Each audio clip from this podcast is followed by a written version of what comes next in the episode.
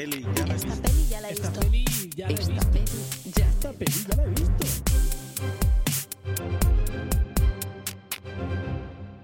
Bienvenidos a este Pokémon Ya lo he visto, un podcast dedicado eh, 100% a hablar del mundo de Pokémon. Tengo aquí a mi lado a Pikachu. Hola Pikachu, ¿qué tal? Pica, pica, Pikachu. Lo haces fatal. Ay, Pica pica, si no es tan difícil, ¿eh? Bueno, bienvenidos. Esto es un podcast de cine en realidad. Eh, hablamos de películas, de las películas que vemos, que resulta que son películas de todo tipo y de todo género y de toda procedencia. Y precisamente hoy vamos a hablar de las últimas películas que hemos visto. El que no sabe imitar a Pikachu es Ramón Reyes desde Salamanca. Hola Ramón. Hola, ¿qué tal Adriana Izquierdo desde Madrid? ¿Eh? La otaku. La otaku, sí. Y, mm, y nada, y eso, y como he dicho, vamos a hablar de las películas que hemos estado, eh, he estado viendo últimamente.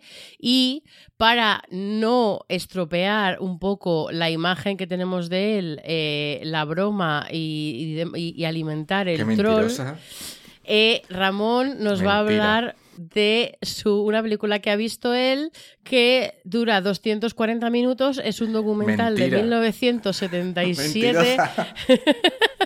Deja de hacerme meme. Y se llama Informe General sobre unas cuestiones de interés para una proyección pública.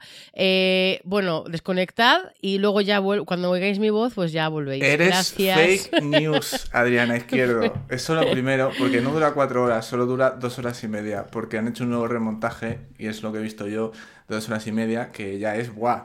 Es ¡Wow! cosa- Dos horas y media. Informe general sobre unas cuestiones de interés para una proyección pública. Esto pinta Bueno, hace poco habla- hablé de lo que había hecho un cineasta catalán llamado Pere Portabella con el Drácula que, que filmó Jesús Franco con Christopher Lee y tal allí en, en Barcelona. Y bueno, Pere Portabella tiene una, una trayectoria muy grande de cine así muy especialillo, avant-garde y compromet- políticamente comprometido. Y en este caso estamos hablando de una película que, un documental que rodó en la época justo de la transición, de la muerte de Franco, entre la muerte de Franco y cuando se iban a, a constituir las, eh, crear las nuevas cortes constituyentes eh, con unas elecciones eh, democráticas y demás. Y entonces lo que se ve en la película, que es apasionante, no, no lo digo de coña, es apasionante, Adri, aunque dure dos horas y media, ves ahí un montón, primero, básicamente conversaciones, conversaciones de políticos, conversaciones de sindicalistas, conversaciones de representantes de distintos partidos políticos de la época, en las que se hablan de distintos problemas respecto a cómo abordar el crear una democracia desde la dictadura, en cuáles son los principales conflictos que hay que intentar resolver al hacer ese paso, en, las un poco la confrontación con eh, la derecha política que es sucesora del franquismo. Aparece por ahí eh, Felipe González, Jordi Puyol y todos estos jovencísimos y representantes de un montón de partidos que hoy en día pues, ya han desaparecido. Eh, tiene un valor documental enorme eh, y va tocando un montón de temas respecto también a las consecuencias políticas de la dictadura durante tanto tiempo a nivel político y social en, España.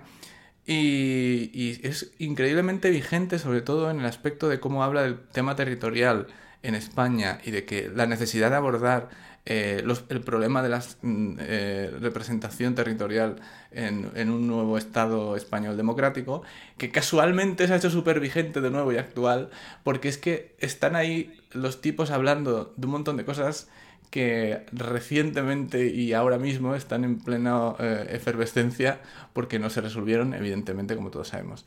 Hay conversaciones también con gente exiliada, con, bueno, es un repaso un poco a todos los estamentos políticos y representantes, eh, un poco figuras de todos los estamentos eh, que tuvieron un papel fundamental desde Carrillo hasta, hasta Felipe González y muchos otros que aparecen por ahí en conversaciones y en paseos por el campo y cosas así.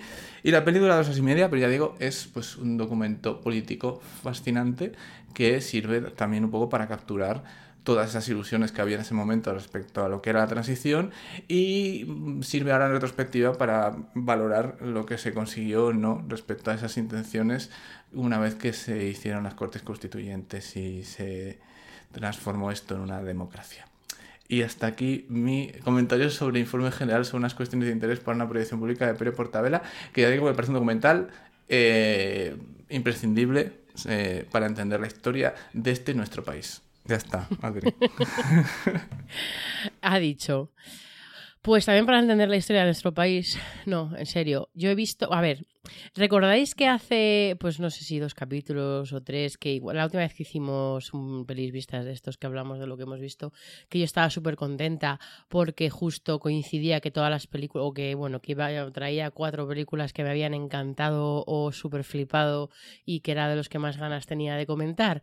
Bueno, pues me ha vuelto doble y este yo creo que es uno de los episodios que más indiferencia total, que no sé si es peor que, que sea, que por lo menos fuese a pasión, aunque sea negativa, pero bueno, voy a empezar por lo que menos me ha convencido de lo que voy a hablar y es una película española, una producción de Netflix que se llama A quién llevarías a una isla desierta que eh, bueno pues está dirigida por J. Linares y está eh, escrita y bueno está basada en una obra de teatro que había creado y escrito él mismo junto con otro señor Paco Anaya y bueno pues han hecho esta esta adaptación cinematográfica con cuatro chavales que están como bueno pues eh, es, están ahí muy arriba ahora con todas estas series de Netflix entre Élite y, y el, la de Jolín la bueno, todas estas series de Netflix que están mm, petándolo con los actores españoles y lo están petando internacionalmente. La de las telefonistas.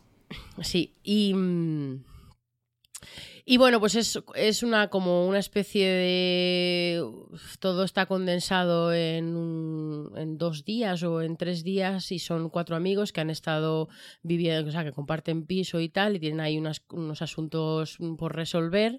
Son todo adolescentes un poco en su cosa esta de no saber dónde están mucho en el mundo y, y tienen ahí pues sobre todo eso, cosas pendientes y secretos y, y muchos sentimientos ahí guardados que se les ha hecho bola y que, bueno, pues sobre todo en el último acto, pues esa bola mm, explota. Y a mí la verdad es que me ha dejado bastante, bastante fría.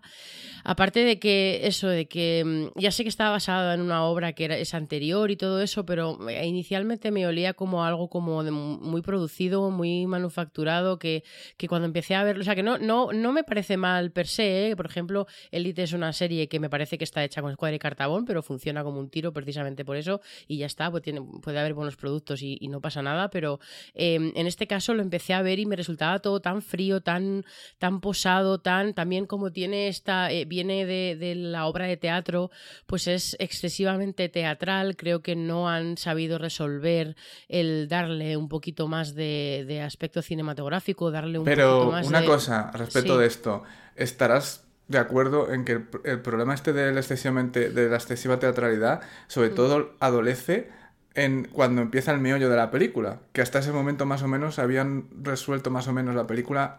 eh, Pero es- al final es, lleva- es, es una habitación. Sí, un- pero digo que, que una- cu- cuando peor está tratado en ese tema es cuando justamente, digamos, explota todo lo que tiene que explotar Sí, y empieza la vas- película a sí. realmente a llegar al medio de donde quiere llegar. Y es claro, que es li- literalmente los últimos cuartos, el último cuarto de hora. le hace mucho lado. daño entonces a la película el, el- el no saber trasladarlo a, a- a lo cinematográfico. Sí, pero no creo que, que no creo que antes lo estuviera haciendo bien. Decir, estoy de acuerdo que es peor en ese momento porque literalmente estás viendo a dos personas que se gritan la una a la otra, una enfrente de la otra y una puesta en escena muy estática, pero es que ya vienes de eso. Es verdad que, que, bueno, que se mueven un poco los personajes un poquito por un- eh, sus habitaciones, por ahí un, hay por ahí un como el ático, no, en la terraza, el no sé qué, pero pero y hay algunas escenas que salen fuera de lo que es el piso, pero está todo muy metido dentro de la casa, es muy todo muy muy estático y mm, y bueno, que se nota que se ha hecho con cuatro duros y tal, pero que, que no es, ese no es el problema, que yo he visto,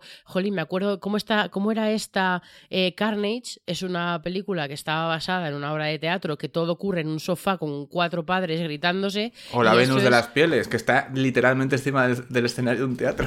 Pues, y, y es, y son pura tensión y, y tiene sus, su, o sea, cada escena y la puesta en escena tiene su razón de ser, tiene ahí su, em, su tensión interna de cada momento y cada secuencia, está, hay que, que no es no es malo per se que sea que una puesta en escena sea un poco estática, o lo- sino que, que bueno, que tenga eso, esa tensión, que tenga, que te sepa llevar un poco al espectador por las diferentes emociones que se están manejando en, en la película. El problema que, claro, que ahora viene eso, lo que acabo de decir, ya saca a relucir el otro problema que creo que tiene la película, y es que, pues bueno, está todo contado con una superficialidad y con un. realmente no conoces en ningún momento a estos cuatro chavales no sabes muy bien cuando explota todo y entiendes qué es lo que pasa ahí y qué es lo que tenían guardado y todos esos sentimientos que son como muy genuinos y muy intensos, además así de adolescente intenso, que está genial, pero no les conoces, no sabes por qué se estaban escondiendo cierto tipo de cosas, no, no has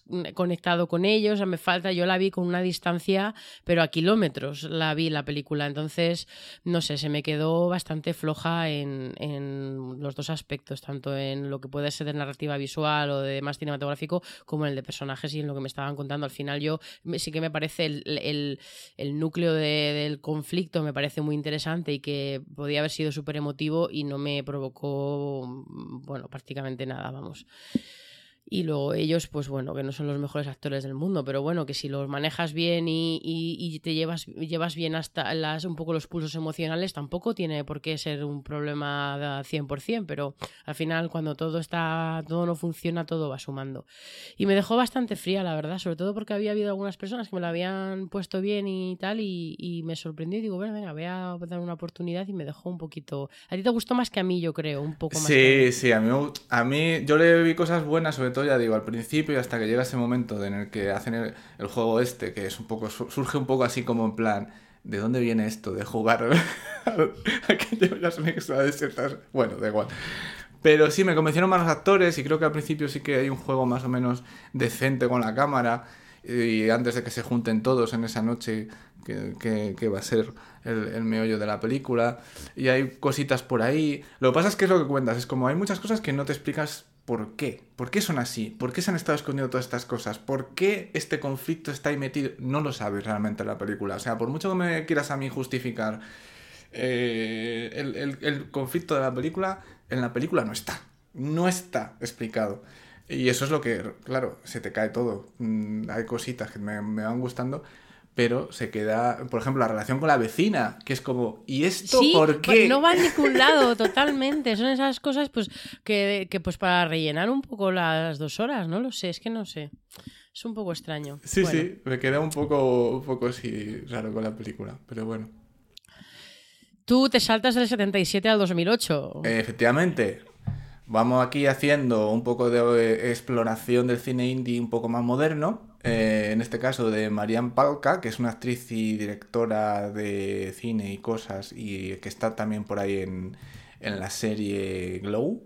Y bueno, eh, hizo una película que se llama Good Dick, que dices, ay, otra vez ya está este hombre con las películas que tienen que ver con el porno y el sexo. No, no, tranquila, Adriana, no, ese- esa época ya pasó.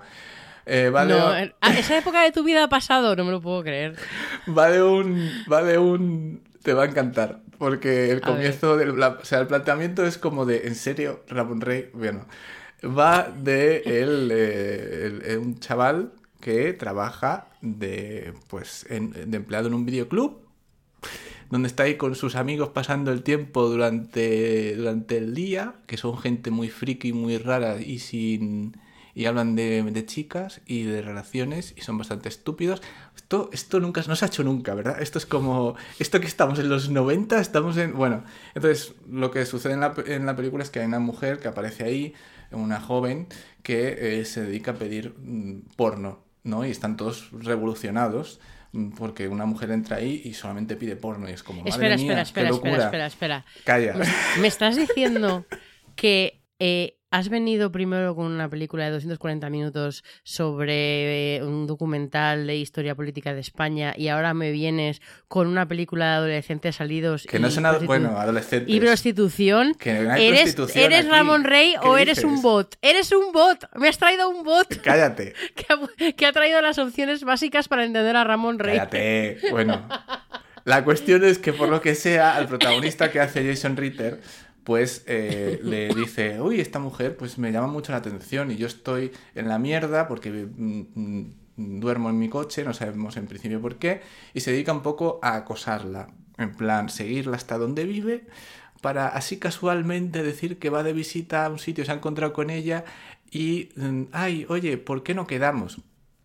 Todo muy normal. Claro, en ese momento de la película yo pienso, no puede ser. Otra vez esta mierda, no, por favor. Pero no, no va, no va por lo típico. Sí es cierto que comienza con esa eh, típica escena que hemos visto mil, mil veces en hasta comedias románticas, pero no va por ahí. Eh, lo que te está cre- creando al final es una relación entre dos personajes que están muy jodidos por razones diferentes, pero sobre todo se ve la intención de él de crear una relación, contacto humano más que incluso relación amorosa per se con otra persona, porque mm, él está también muy mal y encuentra como en ella alguien con quien sí hay una cierta, puede haber una cierta conexión. Y la película te va poco a poco, a través de él y de su mirada, eh, creándote un perfil del personaje de ella, que vemos que no sale de casa, que ni se ducha, que es bastante estúpida y le trata fatal, pero claro, como él viene de ser un stalker de mierda, entonces dices, se lo tiene merecido. Pero al mismo tiempo como que hay una atracción ahí eh, entre los dos personajes y, y poco a poco se va viendo eh, lo que puede haber detrás de todo lo que te están contando de esos dos personajes. En apariencia tiene una estructura típica de la típica dramedia romántica indie, eh, yo qué sé, Garden State y, o cosas, ya digo, hasta de Kevin Smith de los 90, pero luego se, se va haciendo muchísimo más profunda dramáticamente con el personaje de ella, la propia Marian Palca, la directora, y te va mostrando pues un poco esa incapacidad que tiene para poder conectar con otra persona, que vamos, rechaza hasta el contacto físico de cualquier tipo. Em, hay ahí una relación que poco a poco, por, forzada por él, pues va poco a poco mm, haciendo ahí, catalizándose y se va creando algo entre ellos que obviamente pues con el- cómo ha empezado, pues eso genera algún conflicto después y bueno, bla, bla, bla. Eh, y claro, a partir de elementos que son muy clichés, muy tópicos de este tipo de películas, te consigue hablar de esto, ¿no? De la dificultad para conectar con otras personas, de, de cómo de superar el trauma y de los efectos que tienen determinadas experiencias en, en las personas.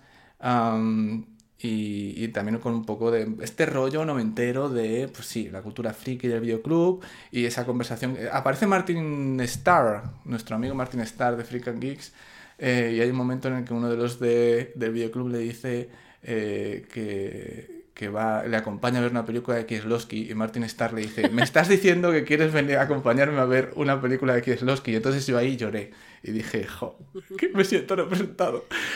La película tiene momentos muy divertidos y, y ya digo, mantiene una ligereza bastante engañosa.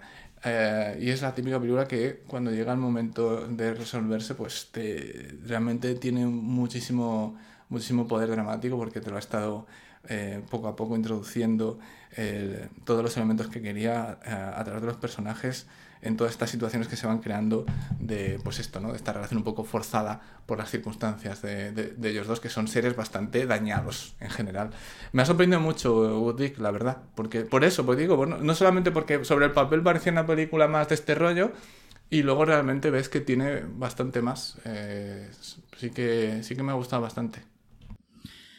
Bueno, pues yo voy a hablar de una que, mm, que bueno, pues a ver, eh, que es Shazam, que es esta- Capitán Marvel. Capitán Marvel, efectivamente. Que bueno, pues es una de las nuevas películas, o sea, la nueva película del universo de DC.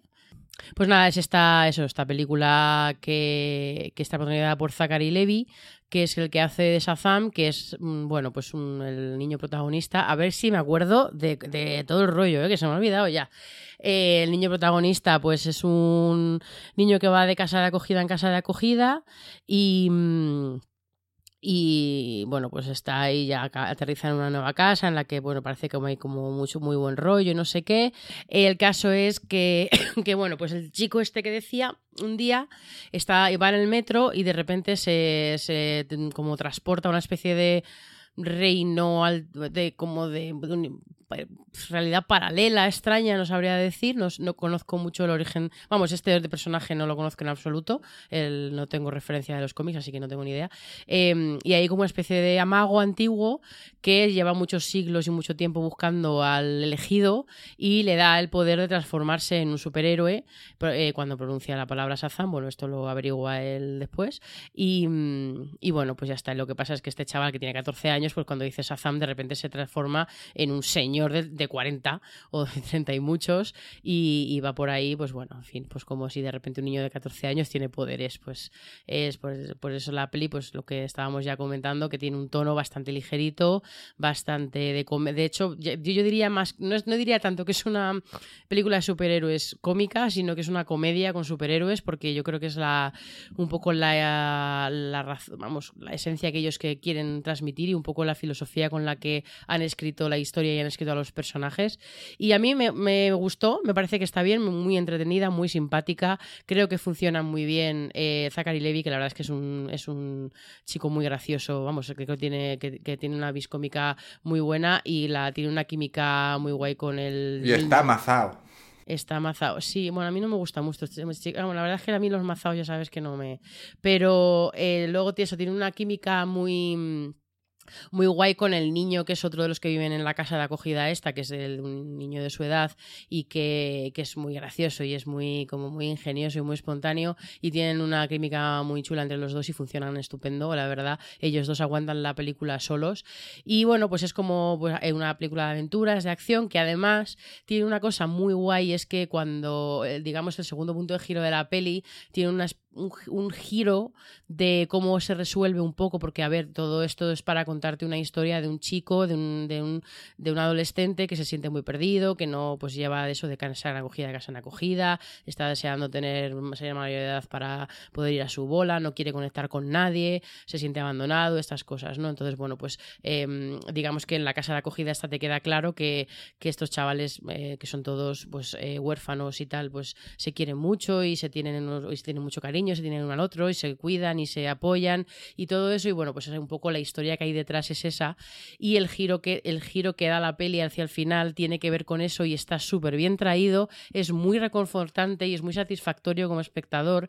Y quizá me hubiera gustado más si hubiera estado un pelín más construido porque creo que los chavales de, mm, de la casa podrían haber estado un poquito más presentes el resto de la peli porque está el, el, pues bueno el que se hace más amigo suyo pero el resto están un poquito más desaparecidos y además son todos muy buenos actores. Hay una niña pequeña que es la bomba. Esa niña la actriz lo hace súper bien y, mm, y yo creo que hubiese sido todavía más satisfactorio si hubiesen aparecido un poquito más. Pero bueno creo que me, sorprendió muchísimo. No me lo esperaba para nada que la película fuera por ahí y me pareció muy guay. Al final pues bueno pues es una me ha parecido una cosa simpática que, que, bueno que la verdad es que mm, la he visto ya pues bueno cuando se estrenó en el cine que hace tiempo y, y ya se me ha medio olvidado sinceramente.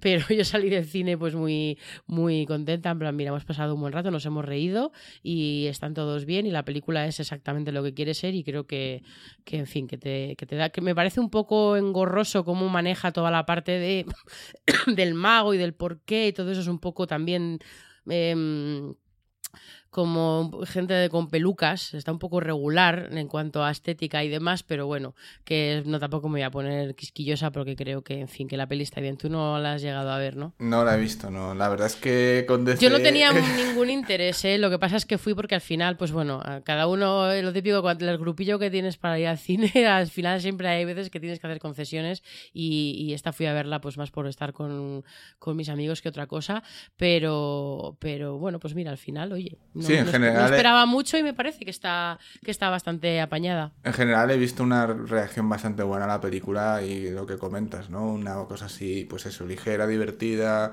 con su cosa referencial Mm. a determinadas cosas. Y... Tiene, es bastante autoconsciente, claro, con ciertas cosas de superhéroes. No sé, está. Es sobre todo eso, que el, el dúo protagonista funciona muy bien. Y, y con eso te levanta, levantas una peli.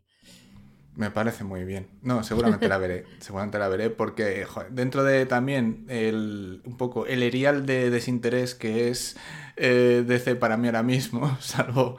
salvo Oye, ¿qué te parece Robert Pattinson? Como, Bar- como como Batman. Batman? A mí de Pattinson a tope. Yo a tope con la vida y además eh, como que me encanta todavía más solo por ver a todos los fans de mierda esto que se indignan por absolutamente todo en esta vida haciendo peticiones para que no porque le odian simplemente porque ha salido en Crepúsculo, pero no tienen ni idea de lo que ha hecho este chico ni de la ni del La talento que mayoría tenga seguramente tener. no, seguramente Por no. Es Sí, como, sí. "Ay, es que eras, eras el vampiro brillante, te odiamos. ya dice tantísimo de, de cierta parte del fandom de estas cosas. En el Mundo que- Today han puesto una noticia que es que los fans se quejan ante el nuevo, ver. el nuevo Batman que es Bruce Wayne. Y dice, no puede ser que Bruce Wayne, que es un ricachón, se- por la noche se vaya a luchar contra el crimen. No es creíble. Ay, no he visto que ha puesto, seguro que algo, algo ha puesto Andrés Trasado en Twitter y no lo he leído al respecto. Andrés Trasado, si eres oyente, por favor. Por Queremos favor. saber quién eres. Te amamos profundamente. Nos pasamos uno al otro de esto constantemente con tus tweets. Bueno, Sí, ¿qué, qué más has seguir. visto tú? Venga. He visto dos películas que las junto así porque son secuelas y tienen mucho que ver una de la otra. Que es eh, de, Do- Daniel de la Orden, que hizo dos películas que son Barcelona Need the Stew y Barcelona Need the Burn, o algo así. Barcelona Noche de Verano y Noche de Invierno. eh, que es, pues, está en esta tradición de películas corales románticas que surgieron como setas después de Love Actually. eh, donde se, se van mostrando diferentes historias con distinto tipo de mm, concepto alrededor de- del amor y todo esto. Eh, y bueno, en, eh, en- en ambas películas tienes a un grupo de personajes. eh, No voy a entrar muy en detalle porque creo que tampoco es lo importante aquí y tampoco tiene mucho sentido. Eh, sí quiero decir que la primera me gustó y me sorprendió mucho lo, lo bien que estaba llevado, siendo muy consciente de que la película era muy cliché. O sea, la propia película te está, te está marcando muy bien. Oye, esto es una comedia romántica, pero no estamos inventando nada nuevo, ¿vale? Así que vas a tener que un poco confiar en nosotros. Y sí que tiene este rollo más eh, de costum- costumbrista, ¿no? Utilizando un poco la excusa de que es una noche en la que va a pasar un cometa y entonces mm, durante toda esa noche te van mostrando diferentes encuentros de gente eh, que hace tiempo que son se ven, eh, pues yo que sé, familiares, y hay, un, hay una pareja que de repente se entera que va a tener un hijo y hay unos reencuentros entre jóvenes y hay un distintos tipos de cosas, ¿no? Y sí es cierto que la primera película eh, me gustó, pero la encontré, pues lo que suele ocurrir en este tipo de películas, más desigual, eh, como que no er- eran capaces de, en la estructura de la película, en el montaje de todas las historias, darle una cosa así como eh, con una consistencia al nivel de, de las, de algunas historias individuales que sí que están realmente muy inspiradas, pero en la segunda película eh, empieza además con una especie de metacomentario del propio director respecto a su vida después de la película, con una animación ahí muy divertida, en, eh, plan eh, el tío haciendo como que liga diciendo, eh, que yo soy el director de Barcelona ni de Steve, no sé qué, tal. Em, y ya ahí te, te hace una especie de mm, plantarte la idea de que seas consciente de, de- esta, de una forma mucho más meta de que lo que te va a contar el macho en la noche de invierno es una comedia romántica, eh, pero siendo consciente de los clichés, hasta el punto de que hay momentos clichés de comedia romántica que la propia película un poco subvierte y se ríe de ellos. Eh, tienes momento de ir al aeropuerto a toda prisa saltándote los controles para reencontrarte con alguien eh, y ese tipo de cosas, o ir a un hotel y preguntar por, por una persona que estás buscando, como sea. Eh, y, que te suena la música, te pega el subidón de música porque te crees que sí que va a encontrar a la persona y de repente no es la persona eh, que, vas a encontrar. O sea, tiene detallitos de una forma mucho más conscientes y mucho más eh, eh, explícitas de que está jugando con esto, esa honestidad a la película, de que está jugando con esos clichés de una- sin ningún tipo de, de vergüenza eh, ni, de, ni de pudor, le va muy bien. Porque luego las historias son muy auténticas, el reparto está muy bien, en ambos casos, ¿eh? En ambos casos yo creo que estas cosas eh, funcionan muy bien y son capaces de, de hablarte de, distin- de distintos aspectos sobre las relaciones eh, de una forma que parece muy sincera y que no hay artificio y que obviamente juega, pues ya digo, ¿no? con ciertas ideas del amor romántico y tal, que, que pueden ser todo lo cuestionable que quieras, pero en este caso están tratadas de una forma, eh, pues eso, muy cotidiana y, y muy, y muy de nuestra época, y nada rancio, y hay mucha variedad de historias, y, y- el- los diálogos son muy buenos, y realmente te están transmitiendo, sobre todo lo importante, verosimilitud, autenticidad, y que hacen que los actores tengan momentos que sí se puedan lucir.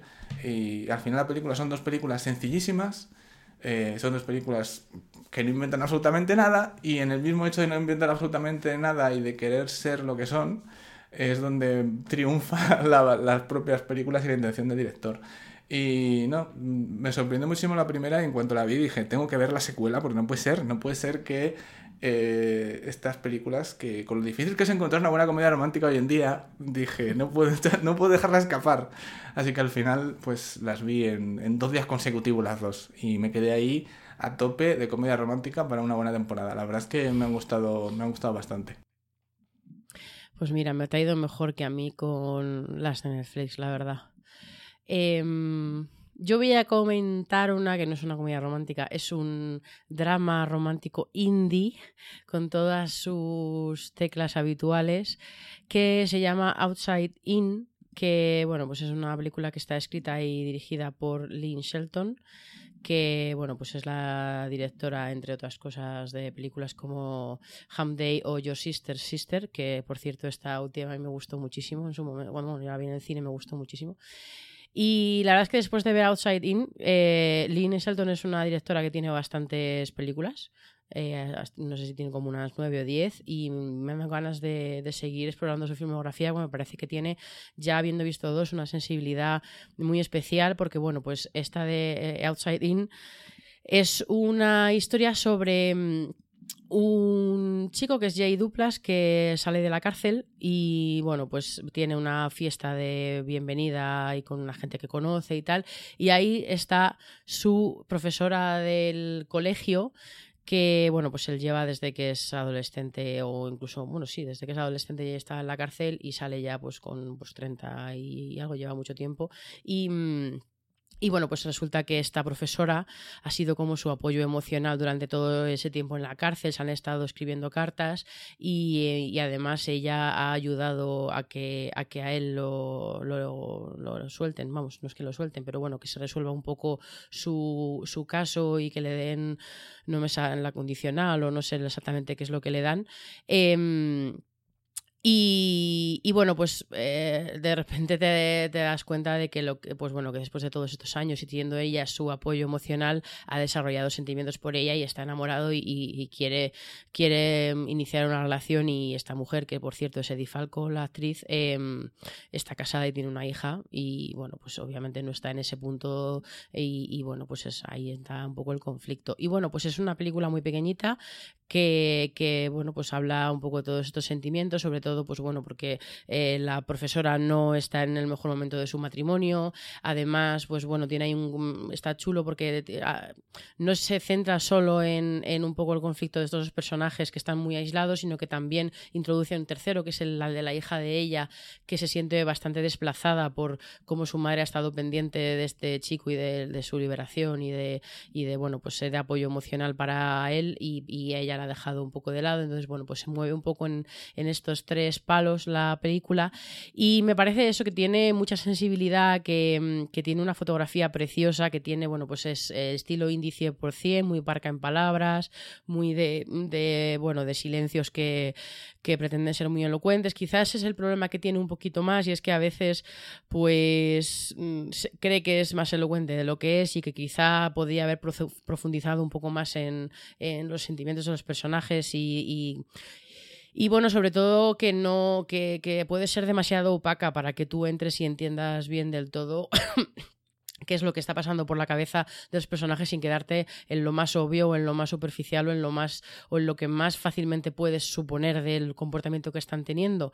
Em, que a veces pues bueno tienes esos momentos de autorreflexión momentos más íntimos de los personajes que tú les das un sentido pero que la película no te está apoyando narrativamente para que tú les le- pues bueno les des el sentido emocional real o más claro con respecto a lo que están sufrir. Entonces, bueno, al final te da la sensación de que podía haber, em, haber sido muchísimo más potente en cuanto a eso, en cuanto a, profundizar en los personajes, pero creo que, bueno, que, el, dibujo que hace así de estas dos personas solas y de estas dos personas que también que, que bueno, pues el, chico que, sale de la cárcel pues tiene que rehacer su vida y, pues está muy perdido porque tenía a esta mujer como faro y de repente no sabe por dónde tirar y luego esta mujer pues bueno, está eh, su propio viaje es un viaje de autodescubrimiento y de no liberación, pero bueno, de como sí, de reencontrarse y, y seguir su camino que está, está muy bien resuelto y bueno, a mí me ha parecido. Es estas que ves y dices, pues mira,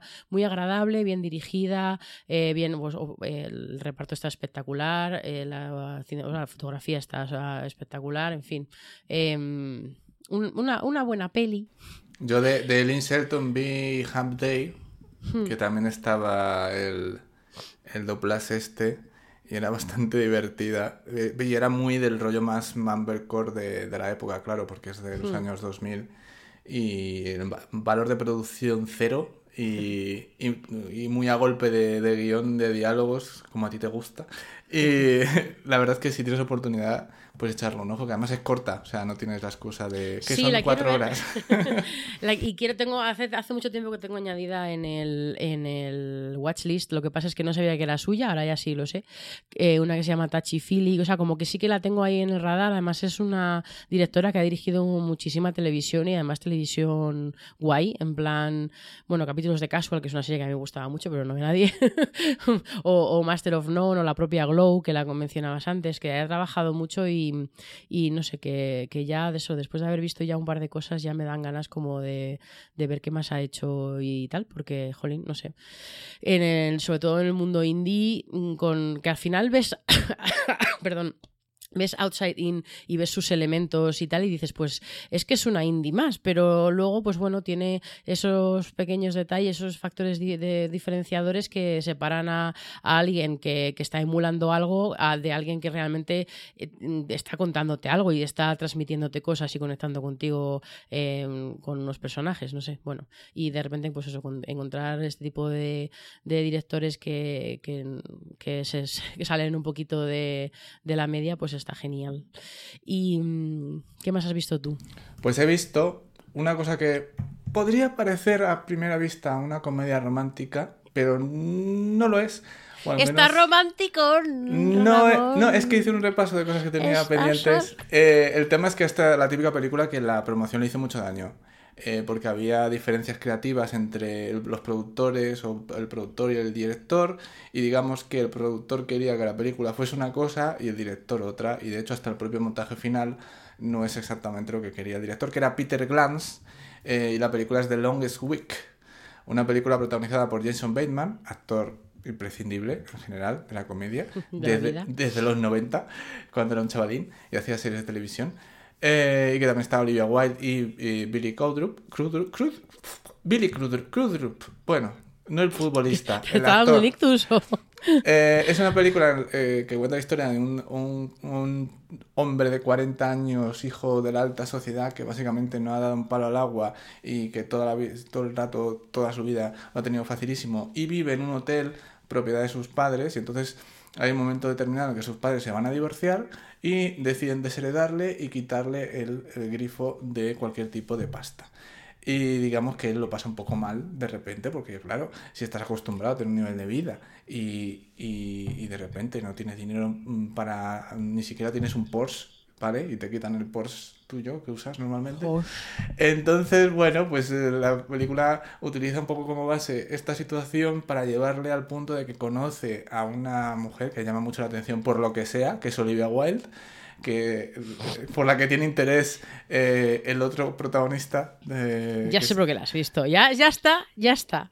Qué, qué mal pensado, qué mal pensado. Bueno, eh, y entonces, eh, y entonces, la cuestión es un tipo que no ha hecho nada, que siempre está diciendo que sí, que está escribiendo una gran novela americana, la tradición de de Fitzgerald y de estos eh, autores, ¿no? Pero en realidad no ha escrito nunca un capítulo y su amigo es un autor de gran prestigio, entonces él es como que tiene que sigue fingiendo durante un tiempo pues, eh, que, las cosas le van normal, o sea, él no acepta su situación.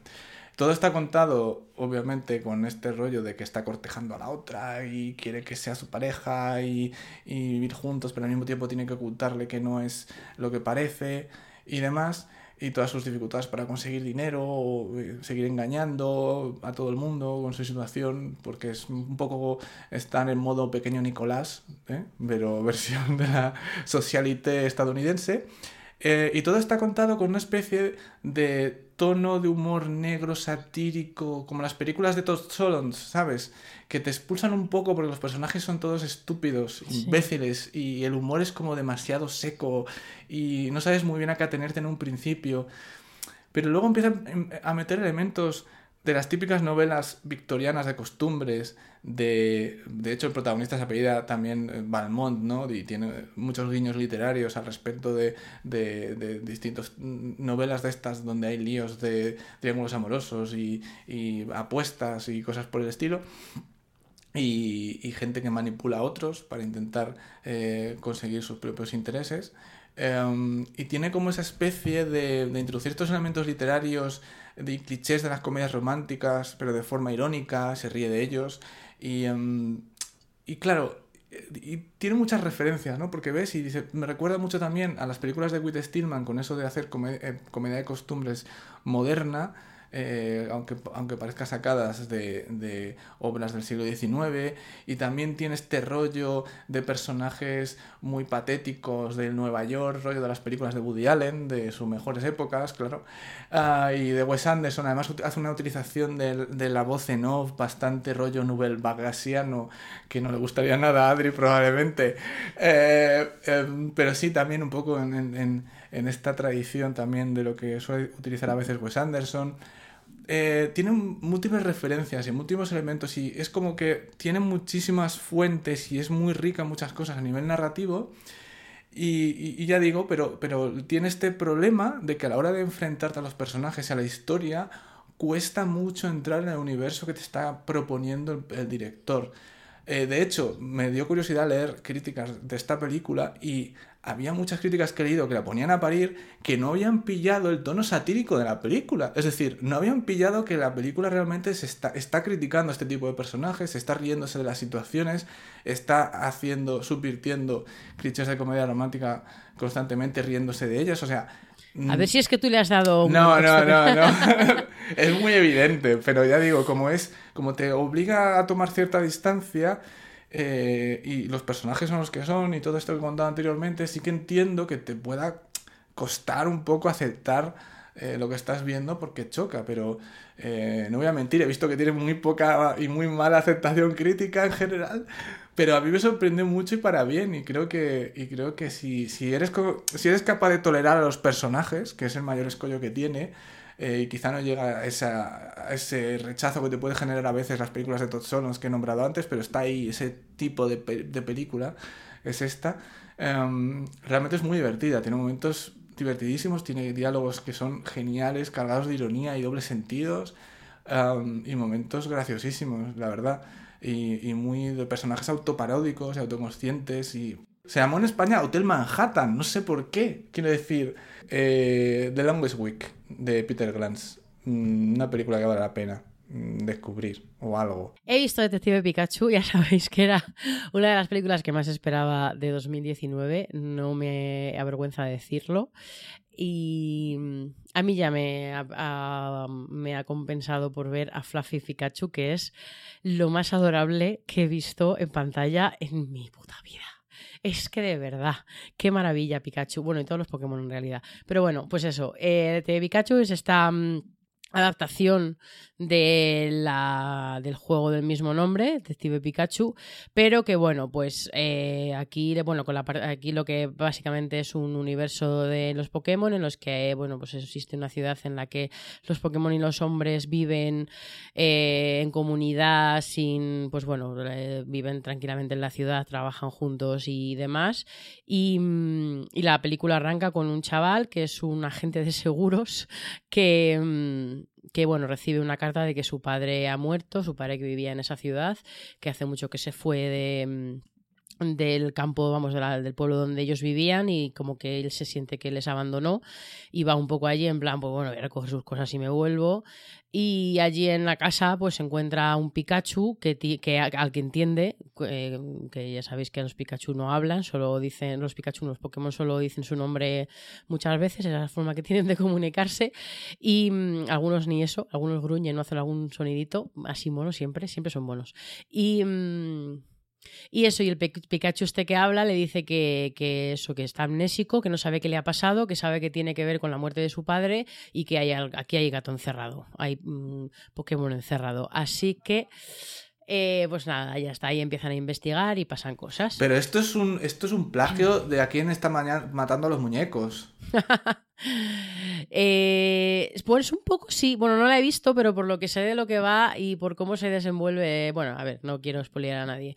A ver, ¿qué pasa con Detective Pikachu? Me, la, he disfrutado, ¿eh? pero la he disfrutado menos de lo que esperaba y mm, eh, pri- principalmente porque, bueno, pues es un mundo Pokémon. Creo que, bueno, a ver, antes de decir eso, lo que pasa con Detective Pikachu es que es una película eh, familiar, pero muy infantil. ¿Y con esto, con esto qué quiero decir? Pues que, mm, eh, a ver, eh, Toy Story es, familiar, las películas de, Pixar en general son familiares, eh, yo qué sé, a mí, ¿cómo se llamaba esta?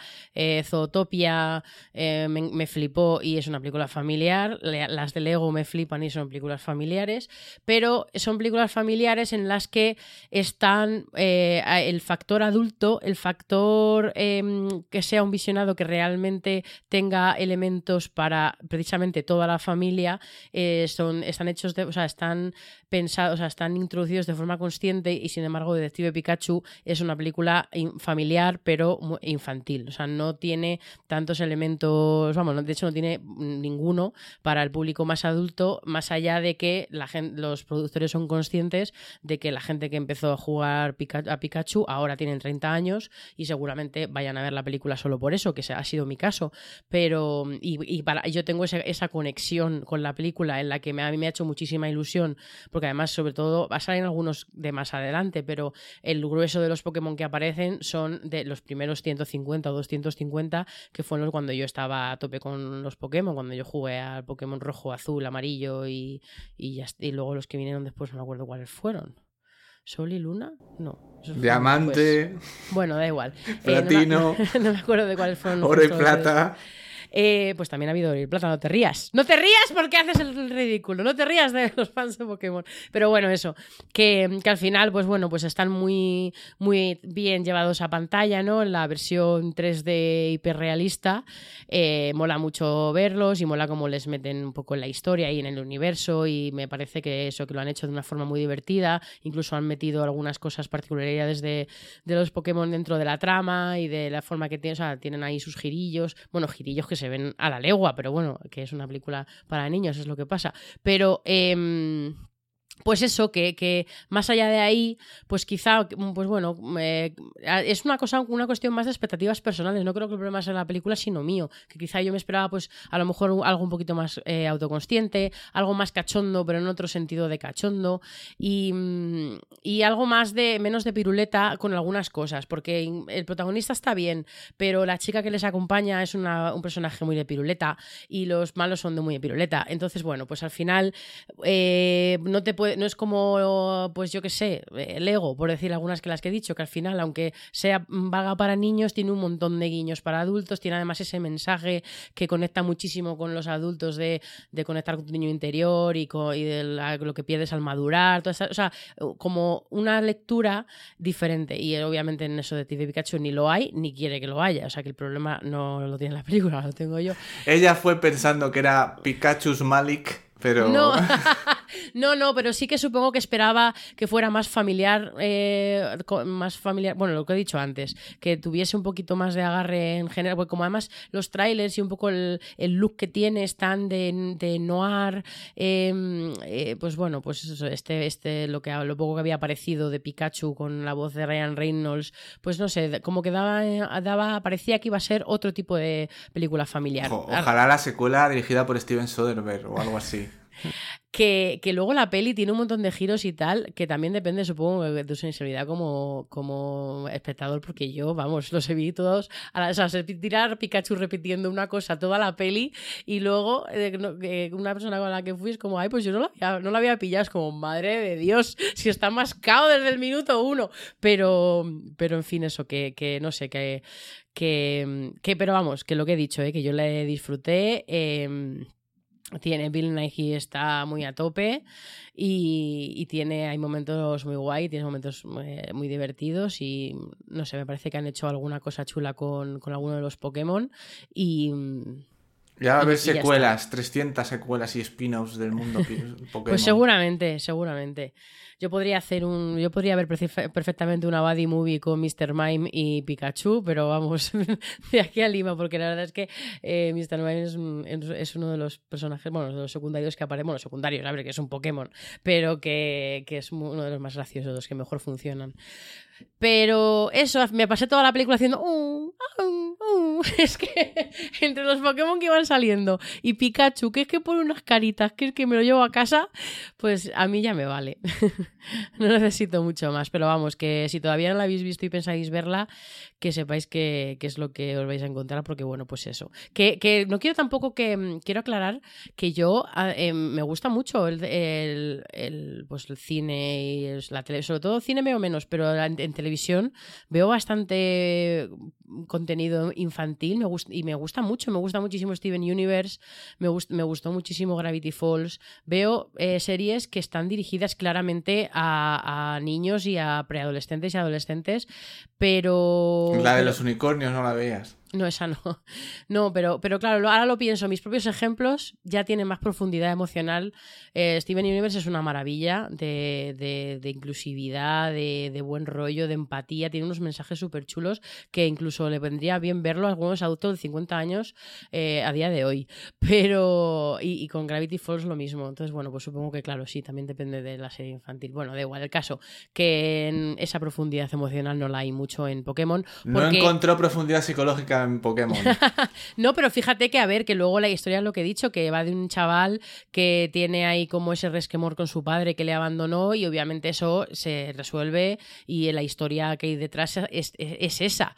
Pero, bueno, vamos, que es, un, un 2% de la peli, eso esto es lo que, lo que digo. Tiene, en este sentido tiene más chicha Shazam, por ejemplo, que también es bastante familiar, eh, que, que Pi- Detective Pikachu. Pero bueno que pica pica. ¿Y tú qué? A ti te queda otra más que has visto, ¿no? De cosas peludas que nos hacen hacer... Oh. A otras que también es básicamente para lo que existen, que es para, para poner vídeos en, en internet haciéndoles putadas, que son los gatos. Eh, he visto un documental que lo llaman El Ciudadano Kane de los documentales de gatos, que es Keddy. Echo de menos a gato maullando por detrás. Ya, pues yo, yo más todavía, yo más Ya todavía. imagino, Le echo de menos el pobre. Eh, bueno, imagínate ver esta película. Bueno, es un documental eh, turco de una directora, directora creo que es Zeyda Torun. Y eh, está ambientada en Estambul, donde por lo que sea, por una serie de motivos, de hecho lo explican en la película, ¿no? En principio por, porque era un puerto muy importante en el que, en un tiempo en el que había gatos en todos los barcos mm, para, para que e- evitaran las infestaciones de ratas y de cosas. Y luego por el tema del alcantarillado, cuando hubo ratas en la ciudad, pues todo el mundo también se hizo con unos gatos.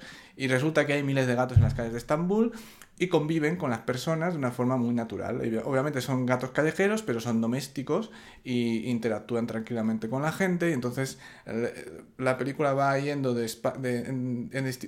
entre distintos espacios y siguiendo a distintos gatos en concreto y personas en concreto y va contando como sus historias, ¿no? Eh, y el tipo de relación que tienen habla- eh, a partir de las personalidades y de lo que hacen y, de, y demás, ¿no? Pues yo que sé, un gato que, que está intentando eh, ser el amo de un territorio en concreto y se le ve enfrentándose al que es hasta ahora el, el- líder de ese, de, ese territorio, ¿no? Eh, un, una, otro gato que, que es súper educado y en lugar de entrar en un restaurante, cafetería que hay donde ponen todo tipo de, de comida, eh, que es lo que haría cualquier gato normal, se pone, se pone a hacer eh, golpecitos en el cristal del, de, la entrada para que le lleven comida y muchas cosas así. O sea, he puesto dos ejemplos muy cutres, pero hay muchos ejemplos, ¿no? Y luego de cómo la gente eh, da de comer a los gatos en la calle, hay otros que los adoptan y les ayudan y cómo están tranquilamente por ahí. Eh, Claro, es muy interesante porque por un lado lo que te habla es de cómo se han apropiado ese espacio, eh, de, interactuando con, los, con las personas de una forma muy natural y las historias de las personas respecto de los gatos, pero realmente lo que te dibuja mm, globalmente es un poco qué relación tenemos nosotros con estos animales, ¿no? Y cómo se construyen y por qué.